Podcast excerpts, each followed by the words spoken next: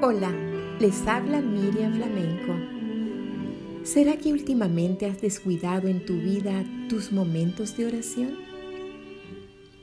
El libro de Daniel, el capítulo 6 y el versículo 10 nos dice, Y abiertas las ventanas de su cámara que daban hacia Jerusalén, se arrodillaba tres veces al día y oraba y daba gracias delante de su Dios como lo solía hacer antes. La vida de Daniel fue el ejemplo de una vida próspera y bendecida, y su secreto se basaba en poner a Dios en primer lugar.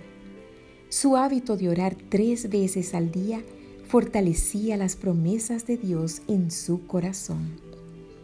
Si la oración la estás descuidando, también tu fe se irá debilitando. Reconoce el poder de la oración y haz una cita con el Creador del universo y que nadie interrumpa esos momentos de comunión. Solo así tendrás las fuerzas para enfrentar cada día. Por eso, toma tiempo para orar.